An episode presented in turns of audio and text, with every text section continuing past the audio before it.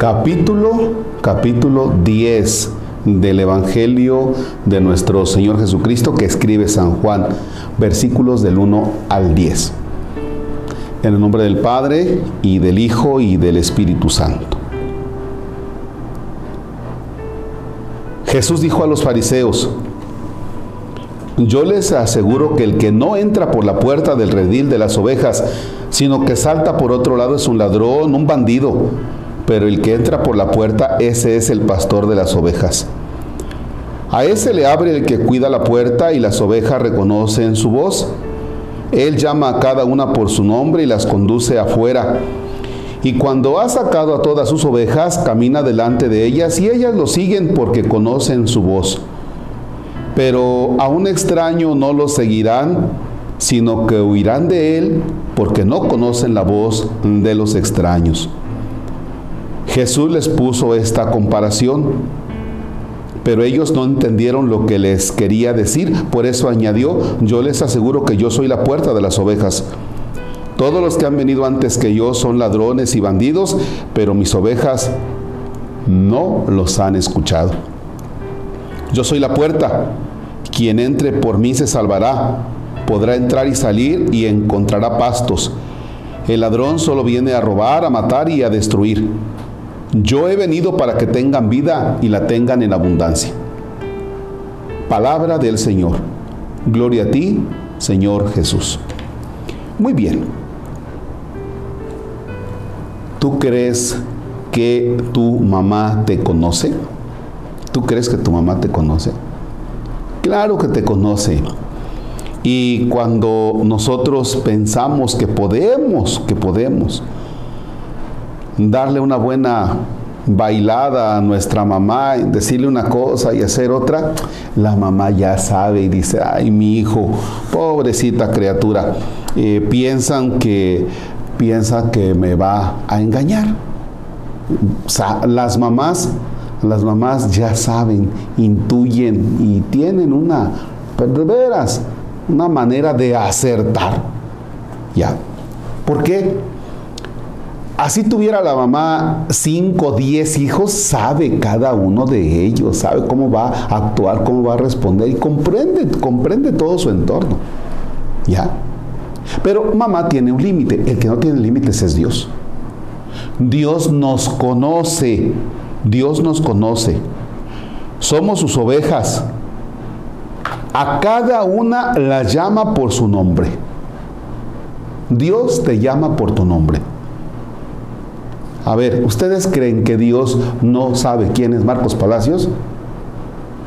Ustedes tienen una imagen de Marcos Palacios, ay, el Padre, ay, qué bonito, que no sé qué, que las oraciones, que el Evangelio. Y Dios ha de decir, ay, Marquitos, hijo del maíz. O sea, sí, están muy bien tus oraciones, está muy bien esto, pero yo te conozco, o sea, te conozco desde el vientre materno, porque fui entretejiendo cada una de tus partes en el vientre de tu mamá. Y yo sé tus frustraciones, yo sé tus logros, yo sé tus capacidades, pero también te sé tus defectos. Y en comprendo todo lo que pasa, comprendo tu manera de actuar.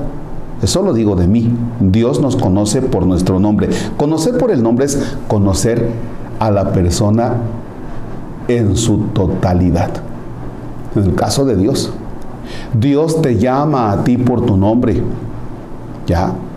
Ofelia, Carlos, María, Marina, Marta. ¿Ya? Oscar, José. O sea, Dios te conoce, sabe quién eres. Es más, Dios sabe que en el mundo no hay otro como tú. O sea, te llama por tu nombre, sabe tu caminar, tu entorno. Y te va pastoreando y te va cuidando. ¿Ya? Oye, y si Dios me cuida y si Dios me protege, entonces ¿por qué tengo tantas dificultades si Él me cuida? Bueno, hay cosas en la vida que no podemos evitar. Esta vida tiene sus desventuras. Esta vida tiene cosas que son propias de esta vida que a final de cuentas no es perfecta. Pero en todos tus sufrimientos, en todos tus logros y proyectos, en tus esperanzas, en tus angustias y en tus miedos. Ahí va Dios, te conoce. Tú eres su oveja predilecta. Eres el único para Él. Repito, eres el único para Él. Permítanme que les diga algo. Yo, Marcos, me pongo delante de Dios y le digo, soy único para ti. Lástima que soy el único que la ha regado en esto y en esto y en esto. Ojalá fuéramos más, ya nos repartiríamos la culpa. Pero siéntete único delante de Dios. Dios te conoce por el nombre que tienes. Y ese nombre abarca tu historia. Abarca tu historia. Qué bonito se siente cuando tú le dices a una persona, oye, perdóname, fíjate que no me fijé en esto y pasó, y, la persona te dice, no, no, no, tranquilo, ya, tranquilo, ya me había dado cuenta, no, no te preocupes, no pasa nada. Comprendo lo que haya, te comprendo. Ah, se le quita a uno un peso de encima. Ahora imagínate con Dios que te dice, no te preocupes, sea, conozco tu entorno, conozco por qué, por qué actuaste de esta manera, sea positivo o negativo. Conozco por qué actuaste de esta manera. Te conozco, te entiendo, te comprendo en la totalidad. Y ahora, ese seguimiento de Jesús, ya tú a nivel personal y que vas dando de brincos y dices, Dios me conoce, ah, su qué padre, ¿no? Qué padre que Dios me conozca y que me comprenda, porque es lo que quiero, que me comprendan de mis errores.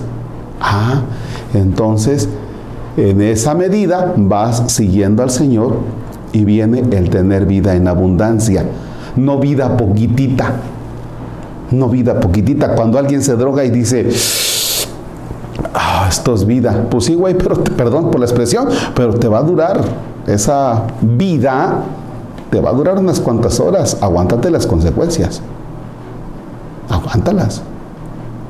Cuando experimentamos algún tipo de desenfreno en situaciones de pecado, decimos, bien, esto sí es vida. Sí, aguántate las consecuencias, aguántalas.